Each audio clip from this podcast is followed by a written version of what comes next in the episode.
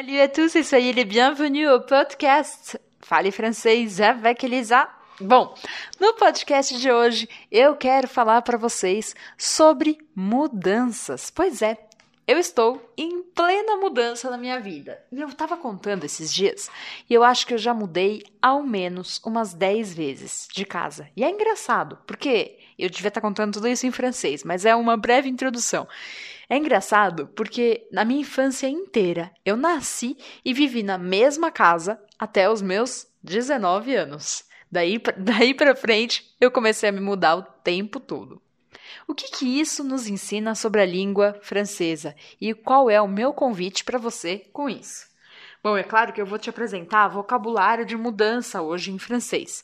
Mas antes, eu queria te falar que quando a gente se muda, a gente olha para tudo aquilo que a gente tem e a gente constrói novos sentidos com as coisas, colocando elas em outros lugares.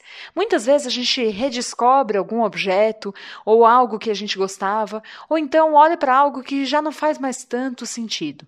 E o que isso tem a ver com aprender francês? Absolutamente tudo. Quando a gente quer aprender algo novo, é como se a gente estivesse abrindo uma possibilidade, uma portinha dentro de nós, com uma possibilidade da gente se transformar, da gente virar uma outra pessoa, de certa forma. É claro, carregando quem a gente sempre foi com a gente, mas é claro que abrindo novas possibilidades de existência. Talvez esse podcast esteja começando muito filosófico para você, mas segura a onda, porque isso vai ser importante. É exatamente por isso que eu sempre falo para vocês que vocês precisam, de qualquer forma, trazer aquilo que vocês gostam para o aprendizado do francês. Muitas vezes, nessa busca por, mas o que de fato eu gosto? Como, o que, que eu quero incluir no meu aprendizado do francês? O que, que eu quero trazer para o francês que é importante de fato para mim? Muitas vezes, nessa busca, a gente reencontra velhas paixões ou velhos objetos que a gente gostava e que perderam o sentido. Mas então a gente encontra um novo, um novo lugar para colocá-los, o francês. E talvez assim eles ganhem sentido novamente, ou outro sentido. Nesse caminho também, como eu contei com as mudanças, acontece também da gente perceber coisas que a gente fazia e que a gente não deveria estar fazendo. Se você quiser ir mais fundo nesse assunto, participe da Semana do Francês que está acontecendo agora. Em cada aula, eu revelo para vocês um aspecto do francês ativo, que é o método que eu criei para fazer com que você domine a língua francesa em apenas seis meses. Mas agora, vamos ao vocabulário de francês? Então, eu vou passar para o francês. A primeira coisa é como falar mudança em francês. On dit un déménagement. Déménagement. Un déménagement. As pessoas têm bastante dificuldade em lembrar essa palavra. Un déménagement. E eu vou te dar uma astuce, uma dica. Dentro da palavra déménagement, temos a palavra ménage. Ménage. Elisa, o que é que isso tem a ver com ménage? Para mim, ménage só tem a ver com ménage à trois.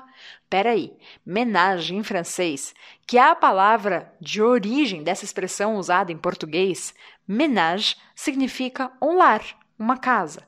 E quando a gente usa a expressão ménage à trois, ménage à trois significa um lar, uma, uma casa, um lar, uma, um relacionamento de três pessoas. Agora toma cuidado, porque quando a gente fala faire le ménage, ou seja, com o verbo fazer, faire le ménage, isso significa fazer a faxina. Agora vamos voltar ao ménage? Ménage, déménagement. Tá vendo que a palavra ménage está dentro de déménagement? Pois é, agora você lembra que elas estão conectadas. Quando eu quero dizer que eu vou me mudar, eu preciso falar je vais déménager. Je vais déménager. Então a gente usa o verbo déménager. Preste atenção, porque em português eu sou obrigada a falar eu vou me mudar, mas em francês não. É um verbo direto, ele não é reflexivo, il n'est pas pronominal. Je vais déménager. Não pode falar je vais me déménager. Je vais déménager. E por déménager, para mudar-se, a gente precisa encher um monte de caixas e depois transportá-las. Remplir des cartons, remplir des cartons. Remplir significa encher ou preencher, dependendo da circunstância.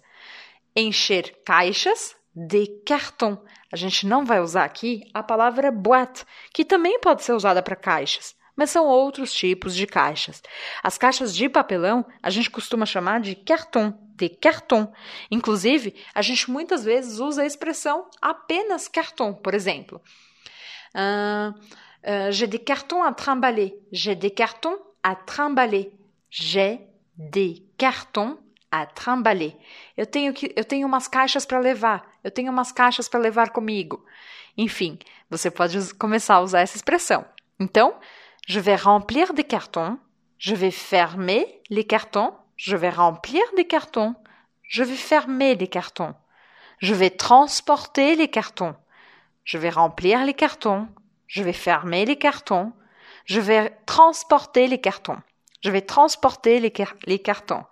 E se eu contratar um caminhão de mudanças? Daí a gente un camion de déménagement.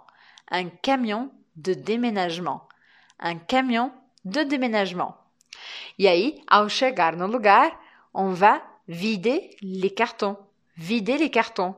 Esvaziar as caixas. Vider les cartons. Vider les cartons. Pronto. Você aprendeu as ações essenciais de uma mudança.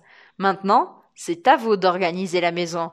Agora é a sua vez de organizar a casa. Merci beaucoup. À bientôt.